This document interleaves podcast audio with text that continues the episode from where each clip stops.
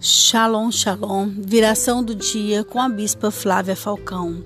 A palavra de Deus no livro de Joel, capítulo 3, versículo 10, nos diz: Diga ao fraco, eu sou forte. Amém. Você é forte em Cristo Jesus.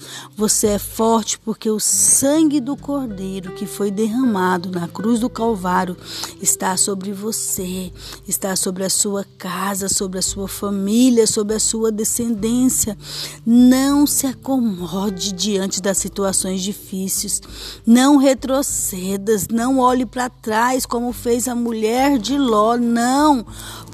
Prossiga para o alvo que é Cristo prossiga com a certeza de que Deus é que nos fortalece, que é Ele que está na nossa frente.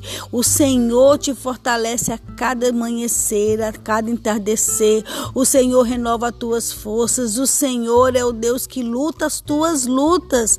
O Senhor é um Deus contigo, um Deus presente calma teu coração. Essa luta não tereis que pelejar, porque o Senhor pelejará por vós.